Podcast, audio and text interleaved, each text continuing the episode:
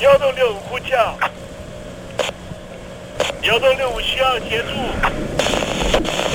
幺洞六五呼叫，幺洞六五需要协助。你在听吗？你在听吗？你在听吗？你在你在听吗？人生如航行，去与返，载满多少故事？你要睡上下铺吗？后面这个地方。如果吵得太累的话，三天都没有洗澡，真的很累，地上就躺着就睡了。我有看到我父母亲，我现在是要去看父母亲的状况。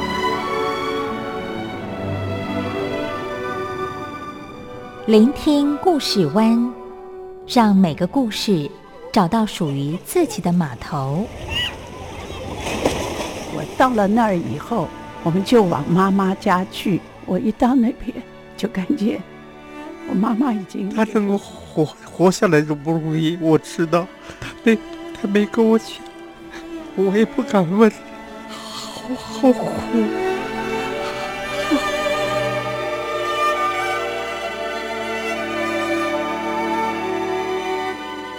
聆听故事湾，聆听故事湾。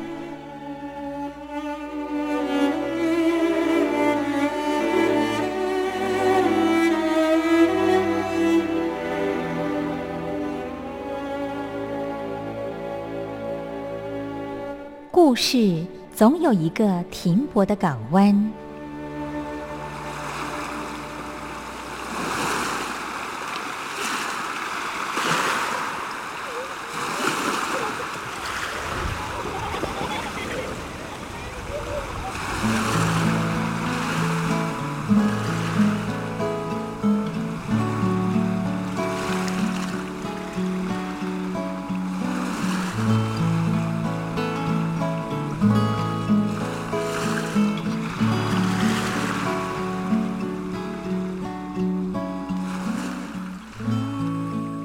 一二三四五六七七六五四三二一，大陆听众朋友您好，我是您的好朋友东山林，在台北问候您。正在为您进行的栏目就是聆听故事湾，一二三四五六七七六五四三二一，全年无休，每天在空中为您服务。您在每天的凌晨三点十分，或是傍晚的六点十分，都可以在光华之声频道收听到这个栏目，聆听环宇趋势。不用太多解释，因为聪明的你心中自有诠释。亲爱的听众朋友，我们的节目早晚各一次，听众朋友你可以选择最适宜的时间，和东山林共度这短暂的五十分钟的时光，就在光华之声的频道空中相见。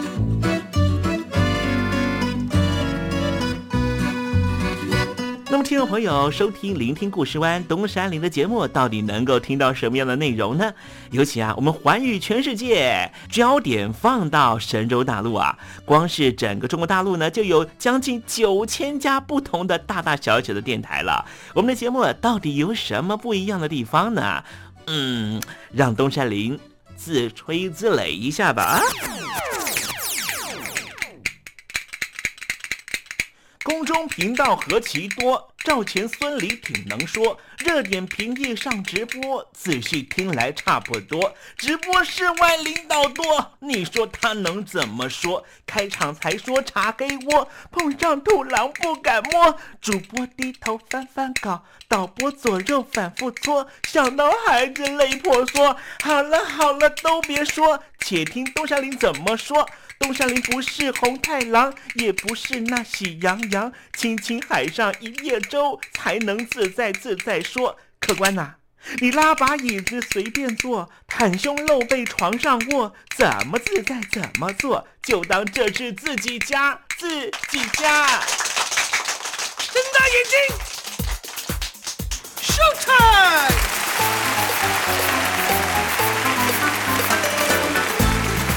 听众朋友，你好，我是你的好朋友东山林，在台北问候您。正在为您进行的栏目就是《聆听故事湾》啦。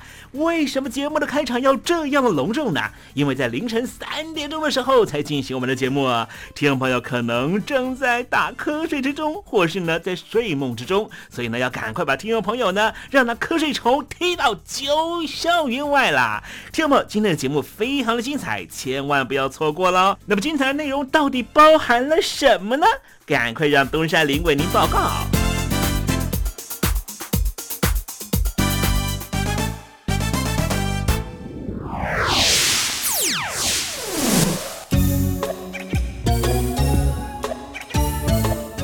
星期三，星期三，猴子去爬山。最近在东亚地区的各国的联合作战的演习活动非常非常的频繁。那美军方面呢，似乎呢要采取呢非正规的方式呢来面对呢潜在的敌人啊。那么待会在时政你懂的环节里面，就跟听众朋友谈谈美军有什么新的变化。爱我你只留下这句活该，情都被你出值得万众期待。海峡两岸的朋友您好，我是刘允乐。不论你在哪里，不论你正在做什么，都要允许自己快乐哦。我的山爱值得万众期待。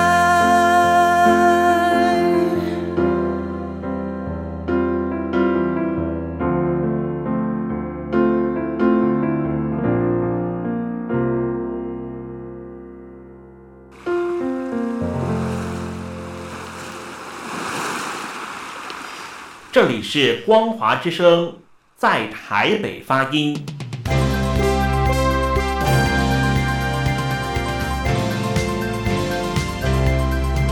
现在，请习近平同志讲话。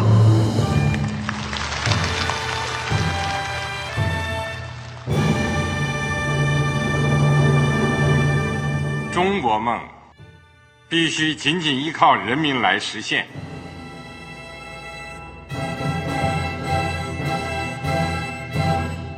好国民得关心家事、国事、天下事。呃，谢谢发言人。我们注意到啊，现在那个外面有很多关于前中央政治局委员周永康的一些消息和报道。我不知道发言人对这个事情有没有什么可以呃透露、可以披露的？国家对于公事啊，不是什么东西都要公示的。我只能回答成这样了，你懂的。那么作为天津市来说，每年要偿还的这个公路建设的贷款量有多大？哎，这个郝国民这个偿还得回避时政敏感议题。因为他这个这个事儿我就不好再说太细。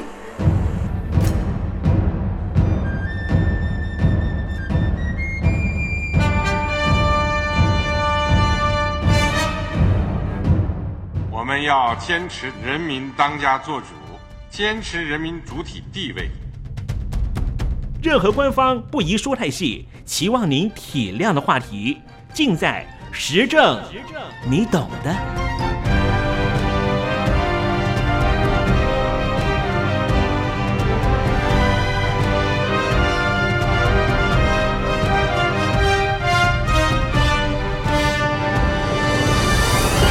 我只能回答这样了，你懂的。那些官方无法为您说太细的事情，就让东山林为您详细的说明白。天婆早上好，晚上好，正在为您进行的栏目就是聆听故事湾。此刻为您进行的环节就是时政，你懂的，一同关心焦点话题。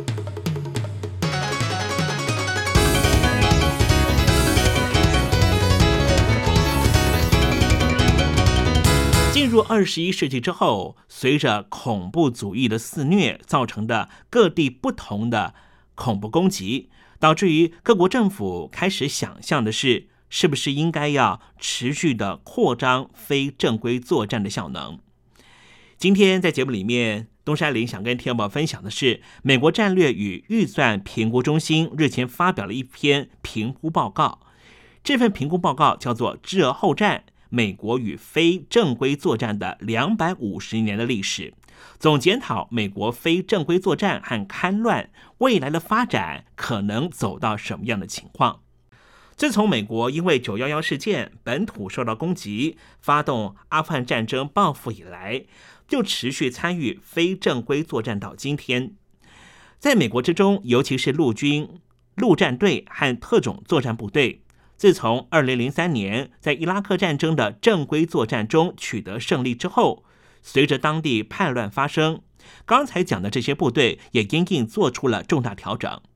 然而，尽管美国在伊拉克和阿富汗的战争取得胜利，但却没有办法使他们脱离持续十五年的反恐战争的泥淖，还付出了大量的流血和金钱作为代价。其实，从美国的对外战争上面，包含了美西战争、菲律宾战争、推翻海山政权余波，到之后的后塔利班时期的阿富汗。美国历史充斥着作战成功却缺乏后续维安和治理计划的例证。美军虽然已经制定了非正规作战和戡乱的联合作战和勤务标准，但是除此之外，针对战争之后必要的维安和治理缺口，美军必须要有预防叛乱的作为。美国陆军就认知到战后确保战争战果的必要性。并且在美国陆军作战构想这篇的论文中明确的表示，美国陆军也为海外维安作战预做准备，包括建构战时性的军事治理设施，才能够之后把这样的暂时性的治理措施移转给当地的政权。另外，为了纪念美国前总统约翰·甘乃迪而设立的美国陆军特种作战中心学校，开设了军事援助治理研究所，更是进一步把构想转化成为准则和组织化的战力。这些都是正面做法，应该给予适当的资源，并且让它持续运作，以使美国具备反叛乱的战力和能量。美国在历经了阿富汗战争和伊拉克战争之后，反叛乱更成为了美军在当地维安的艰难任务。非正规作战艰难而且血腥，必须以胁迫取胜。正如威廉·谢尔曼将军所说的：“战争是残酷的，而你没有办法美化它。”然而，美军的非正规作战与戡乱准则，基于可以理解的理由，是从避免平民伤亡、避免非正规作战和戡乱部队承担风险，以最少的武力取得胜利的观点所撰写。从阿富汗和伊拉克战争反映出的事实来看，似乎原则和现实有些落差。从伊拉克、阿富汗到现在仍旧持续进行的反恐作战。在遭遇非正规作战和叛乱敌人的时候，美军可行与不可行的作为，刚才讲到的作战准则还没有充分的利用。坦白的说，美国在越战之后，像这样重要的战后分析根本没有进行，因为举国上下和美军一心只想要忘记过去，迎向未来。这些教育对于美国处理灰色地带冲突是很重要的。就像刚才讲的，美军的非正规作战和开乱准则，与其说是准则，更像是构想和指南，因为它是以假设为基础，而不是以过往的历史严格的试炼和实践为基础。虽然说美军非正规作战与开乱准则之中，确实已经纳入部分的过去经验，像是一九四八年马来亚危机以及一九五四年阿尔及利亚战争。但是，自从冷战结束之后，维安、反叛乱以及反恐作战有许多例子可以说明可行与不可行的地方。美国历史上成功的非正规作战有几个重要特征：残酷而且暴力的打击敌人，使敌人失去在地支援；有足够的武力，包含了战力和能量来进行当地的维安。敌人没有外力庇护，或是大量的外部支援，或者是他的支援请求遭到拒绝。国家安全达成之后，在没有美国大规模直接介入的情况之下，具备有实力的政府未必是一个民主政府能够在当地有效治理。如果说刚才所说的这些条件没有被满足，就可能导致于战争虽然成功了，但是你却没有能力来维护最后留下来的战果，因此这场战争整体上来说仍旧是失败的。像是过去的越战，未来可能是阿富汗也是如此。即便是美国持续的在阿富汗增兵，刚才讲到的这些条件，像是印第安战争、非美战争、伊拉克战争。虽然说有可能成功，但是也有些附带条件，也就是后续可能需要美国的长期支援。美国的战略文化在制定政策的时候，应该设定可行的目标。从阿富汗和伊拉克战争的经验来看，这个目标应该要设定为获得最少的恶果，不是建立国家和社会改革。这种虽然可以获得赞赏，但是实际上不易达成的目标，美国采取军事介入的主要理由，应该集中在对美国的安全威胁上面。美国应该要坚信这个目标，并且寻求达成目标的艺术，而不是追求建立国家或是社会工程的科学。意思就是说，当某一个力量有可能会影响到美国的安全的时候。美国应该用军事的方式去遏制它的发展，但是遏制它的发展，并不是让它成为另外一个为美国所用的国家，而是让它成为没有办法继续对美国造成威胁。而这其中要如何达成目标的艺术，它可能非常残酷、非常暴力，但是十分有效。从美国在阿富汗和伊拉克战争的经验可以得知，美国没有能力建立别人的国家，但是却可以在别人建立自己国家的时候提供安全条件。这是可以接受的最小恶果，也是诸多胜利方式的其中一种。非正规作战和戡乱，作战艰难而混乱，人性的偏好。快速逃避并且遗忘过去教训，因此应该要积极抵抗本性。此外，还有一个重要的教训就是，如果没有实职制度致力保存美军在后九幺幺时期非正规作战与戡乱作战中积累下来的那些不能说的秘密，这些必要之恶，这些知识如果没办法传承下去。美国未来在海外的一些军事行动都可能会功败垂成，最后成为美国集体社会不太想公开言说的越战失败经验的另外一个例子。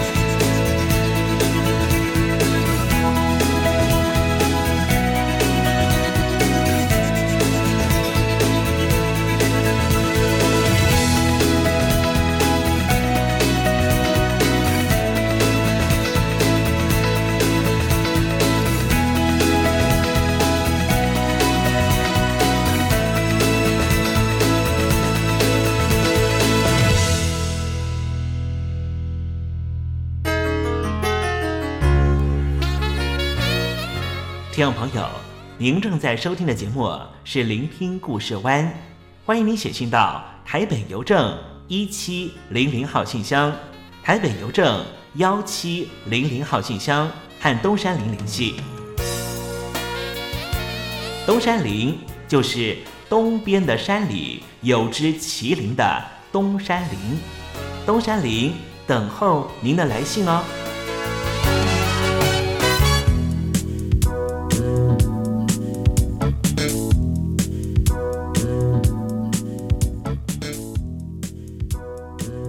第三课：幸福田野之旅。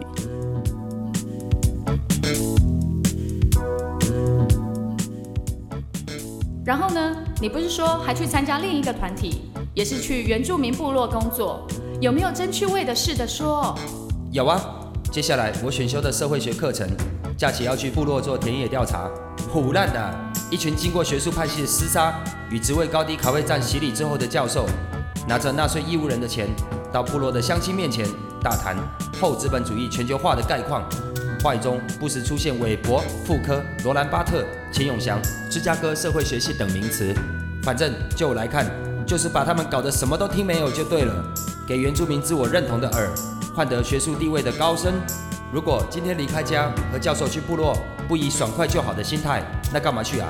跟随教授，一不小心就变成教授学术伸张的工具啊！不懂，这如何说？你看教授的 paper 都是他个人做的吗？才不是呢。那是挂名，我们去帮他调查，交出去的报告还要自己影印，要不然都不发还。如果学生真的做得很起劲，不只是代工，还有计划，超乎教授所给的范围，最后也全归教授的名下。只因为心中只想着学分与毕业，了解部落的文化，也有了教授的期刊，提着众人的心血，再次拿纳税义务人的钱出国开会，到先进国家，在华丽视讯中心互相聊天。一会儿看看你的国家，一会儿聊聊我的家乡。每个教授都好有个性啊，所谓自由的个性，狗屁！看他们边看着瘦骨嶙峋的儿童，特殊的生活习性等介绍，增广见闻。现在还可以带槟榔，展开教授国民外交，自己不吃送给人就对了，说是我们的传统。想到这里，这次我的调查报告就给他乱写，哭手一下，要不要听啊？要，我需要更灵活的社会互动。因为人际指数巴尔太低，这样根本打不到大魔兽。人物：乌明芳，泰雅族人，家住罗浮，每天玩电视游乐器，也有第四台，有 R 片，每天喝阿比，吃大颗槟榔，后山满地百香果，直接捡来吃，好酸。山泉水源源不绝，全家不用洗洁精。父母希望他结婚，他很苦恼，每天从山坡的竹林冲下山谷的溪，偷偷来炸鱼。对这些生活习性的观察与记录，我觉得结论：我们对于他所玩的电视游乐器加以了解后，发现那是轰动一时的任天堂红白机，玩的游戏是超级玛丽，一定要好好保存，必要时可买新一代的任天堂送给他，但也要慢慢使他了解线上游戏才是王道。R 片是录影带，画质不清晰，主角还是八零年代的 R 片女王小灵童，所以一定要换 DVD。内容要更新，百香果果开时可加果冻，每天尝试新的吃法，不定发展出食品新风格，好开店生存。喝阿比不妨试着加椰奶，炸鱼的技术必须要改善，爆炸声必须要减小，但震撼力要大，最好能考上三 D 政务官，这样炸鱼更方便，污名方的问题才能根本获得解决。给他乱搞，报告一交然后散人，没学分而已。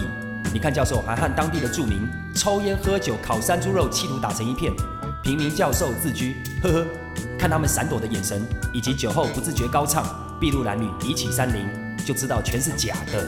所以当时我就马上反射性吐槽：颠沛流离，退居山林，豪爽！管他现场是不是很尴尬，豁出去就对了。堂堂学术的伦理，竟转换成取得资料源源不断的骗局呀！这和一些纪录片导演拍完就走人一样吗？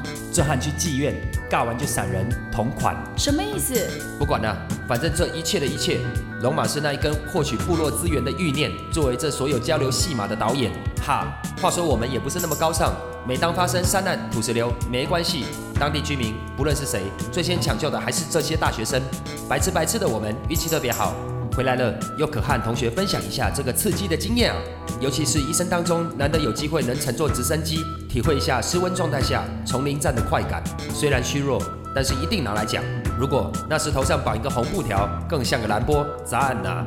上一辈所谓知识分子关怀社会，到我们现在变成寒暑假逃离家里的借位。魔王围剿厮杀当中，杀杀杀，成功！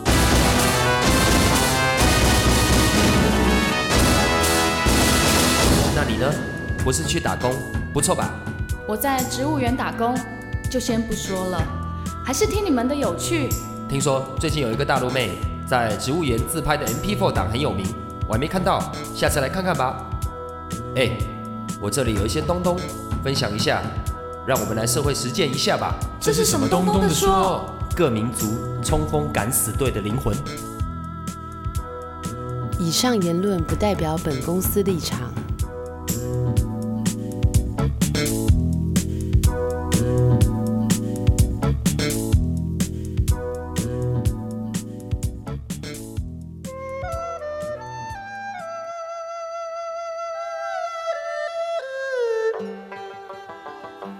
这是两岸中国人都喜欢的一首歌。小城故事多，充满喜和乐。如果主持人播错了速度，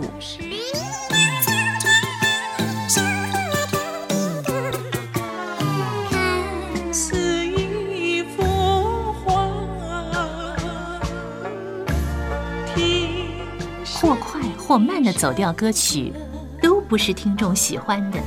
人生境界真善美，这一包括。两岸和谐关系也得循序渐进，快慢相宜。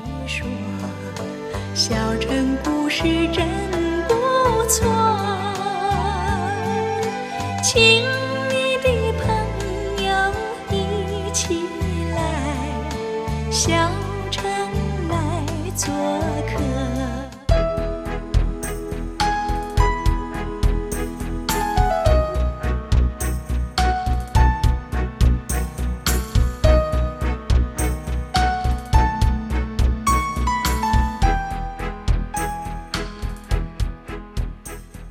生活中少不了知性的真，生活中少不了理性的善，生活中也少不了感性的美。光华之声，永远陪伴您，生活在真善美的世界。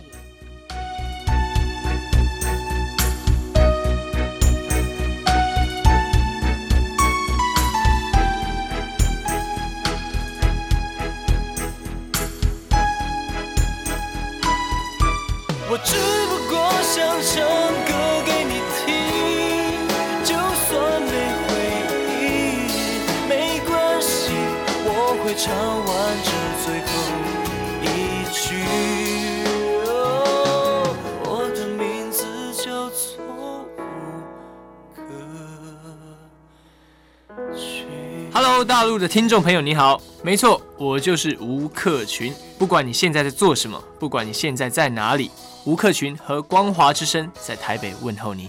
我只不过想唱歌给你听，用尽我全力，一首歌。这里是光华之声。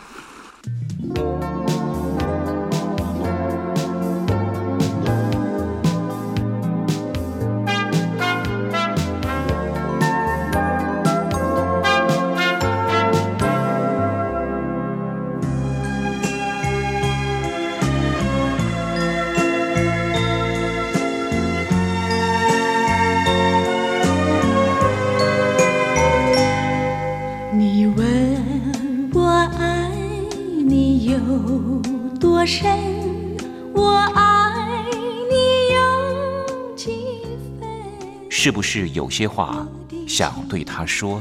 邓丽君，你这次在海外待的时间比较久，可不可以谈谈你？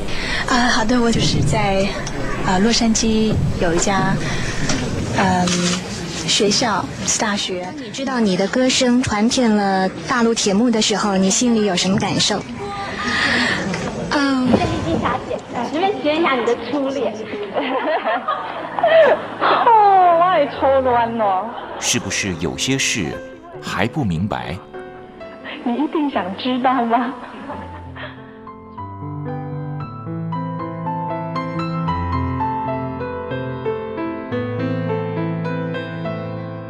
我爱邓丽君，和您一起进入邓丽君的世界。邓丽君带领着我们走出剑拔弩张的氛围，她轻轻地撩拨起人们对自己情爱的关注，所以我们都爱邓丽君。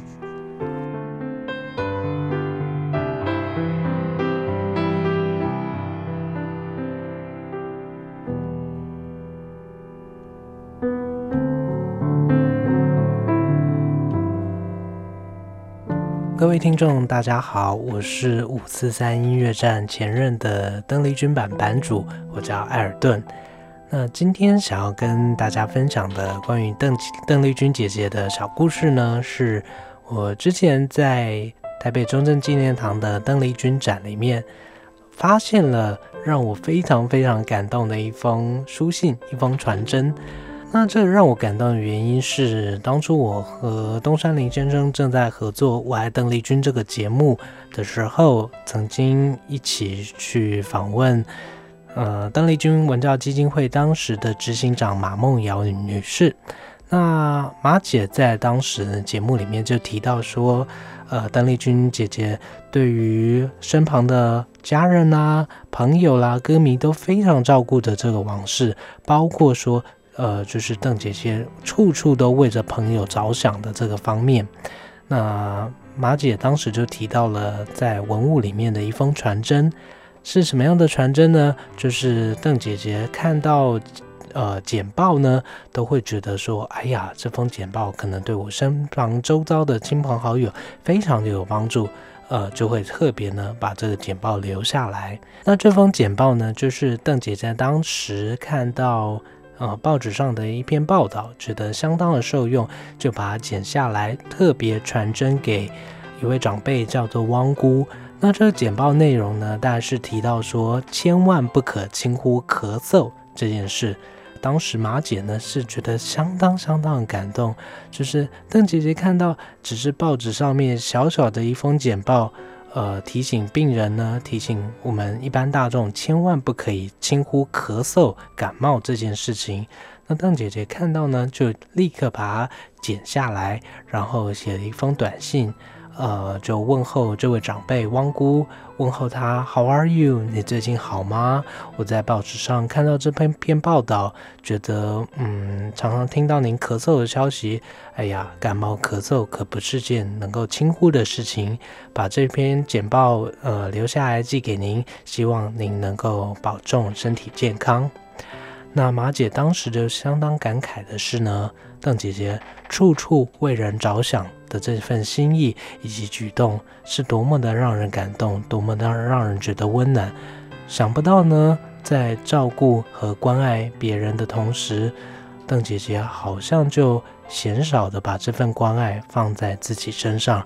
而在不到三年之后的时间，这封简报三年之后，邓姐姐竟然就是因为气管相关的疾病，因为气喘病而离开我们。那当然，在这个展览里面有相当多、相当多珍贵的文物，还有邓姐姐生前使用过的物品以及真迹展出。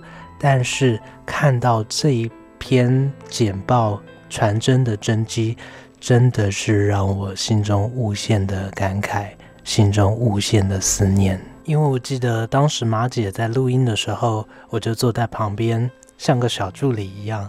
呃，帮忙递茶水，帮忙整理资料。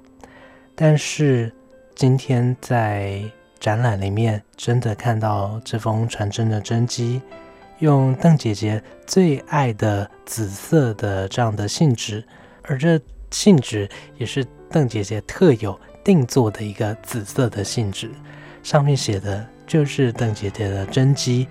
而回想起马姐当时的访谈内容，真的是让人格外的觉得，上面承载的不只是真迹，更是对于朋友、对于家人，乃至于对于歌迷，最深、最深、最诚挚的这样的关怀。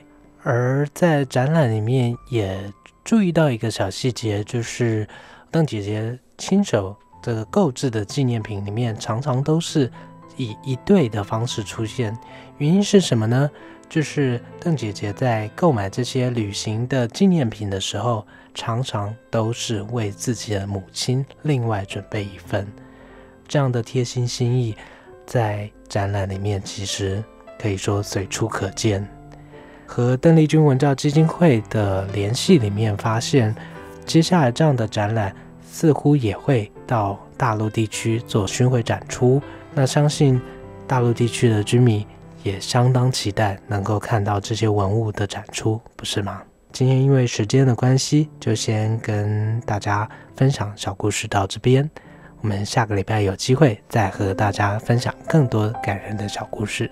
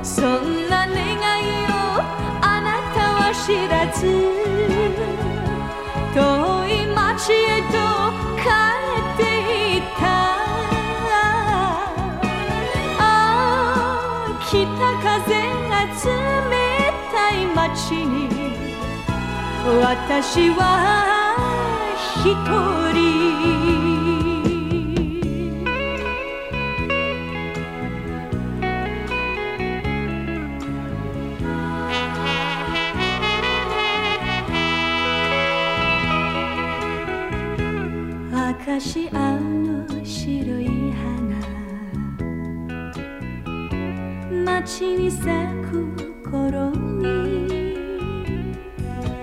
甘くあなたにあなたに抱かれ幸せだった。二人暮らせるその日を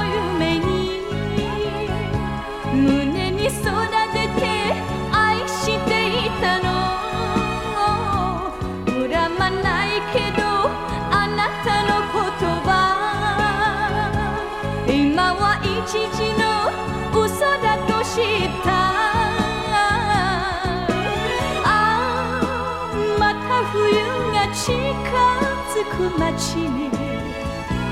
私は一人。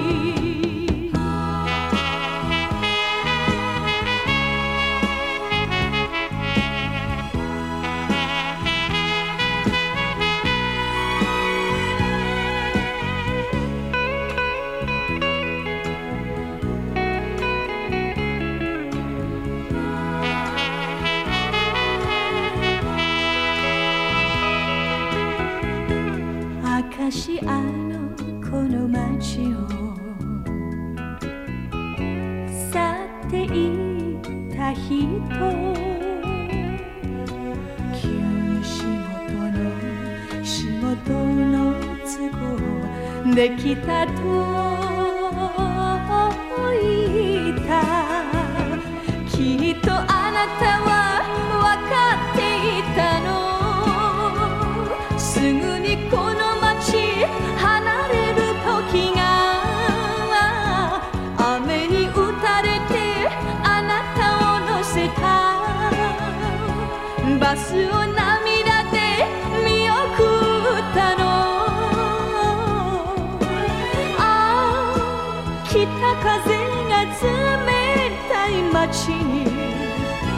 私は一人。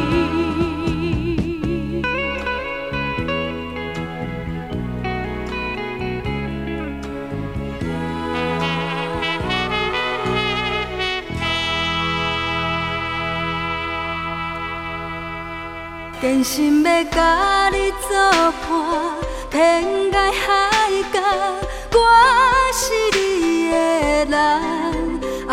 爱就是三更暝半，有你疼惜我，窗外风雨我拢。福建的朋友你好，我是甲你做伙的黄一玲。不管你在什么所在，一零提醒你，拢爱炸着 radio，因为光华之声永远带你啪啪走哦。我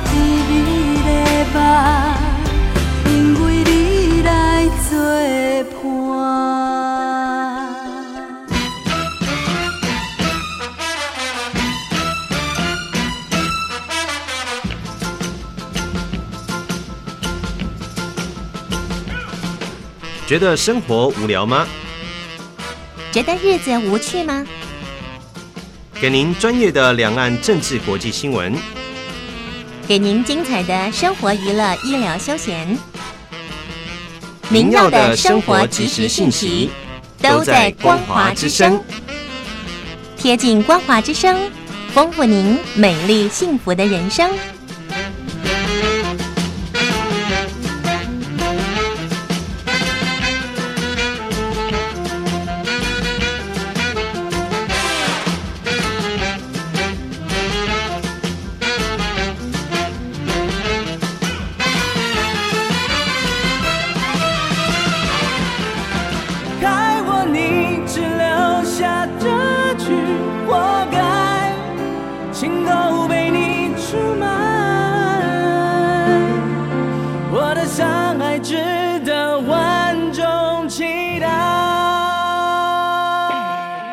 两岸的朋友您好，我是刘允乐。不论你在哪里，不论你正在做什么，都要允许自己快乐哦。我的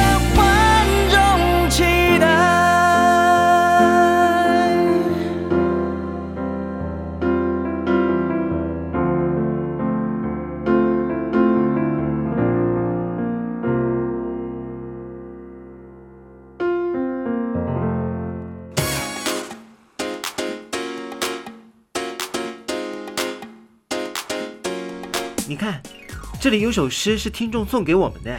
我看看，光鲜亮丽，华美出众，传递讯息，情意无穷。哎，这四个句子的第一个字连在一起就是光华传情。哎，没错，这就是我们光华之声的写照啊！不管是我们的节目，还是我们的网站，随时都有让人耳目一新的感觉。收听我们光华之声的节目，能够让你掌握世界的脉动，走在人群之中，能够有自信的啪啪照啦！啊，这是一定要的啦！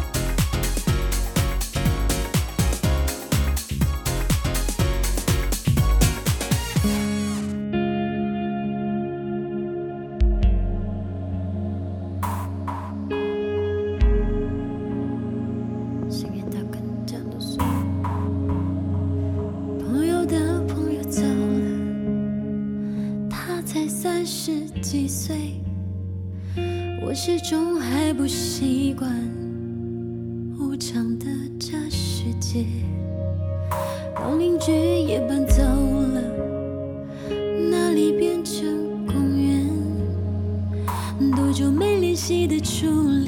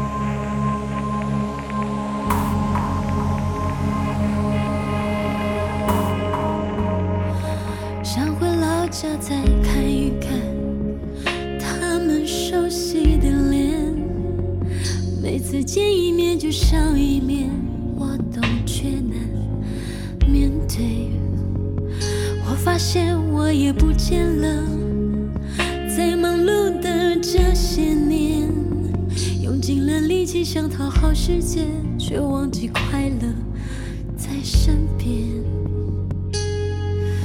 我还会变成谁？我弄丢了什么？又换来了什么？一个人一生离开，没有例外，我却还没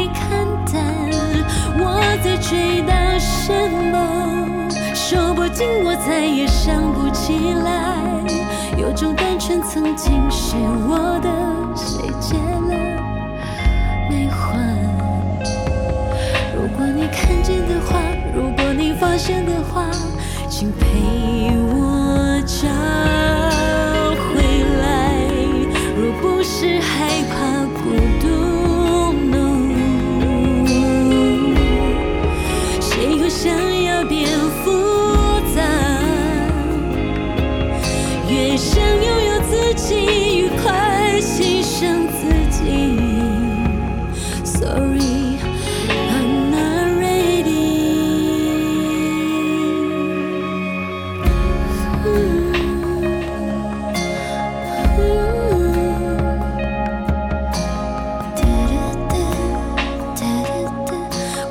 还没看淡，我在追到什么？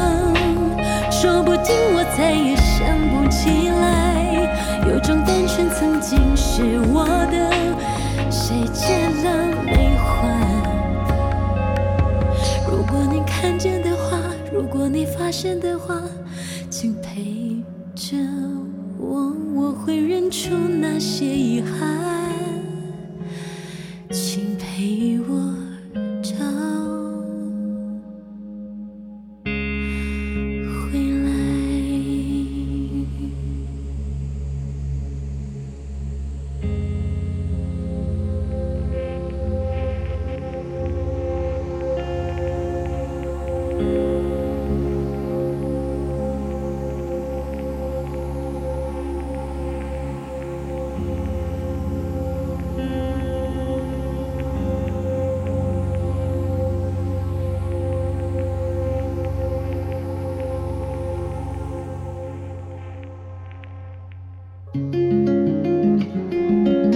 柳青青着地垂，杨花漫漫搅天飞。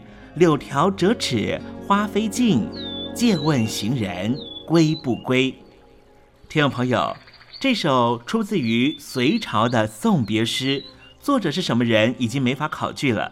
但是诗句里面借由折下柳条送给友人的情节描绘，也确实传达出对朋友那份恋恋不舍的情谊。节目接近尾声了，要跟听众朋友说再见了。东山林不奢望明天和你在空中相会，只期望听众朋友明日一切平安喜乐。再见了。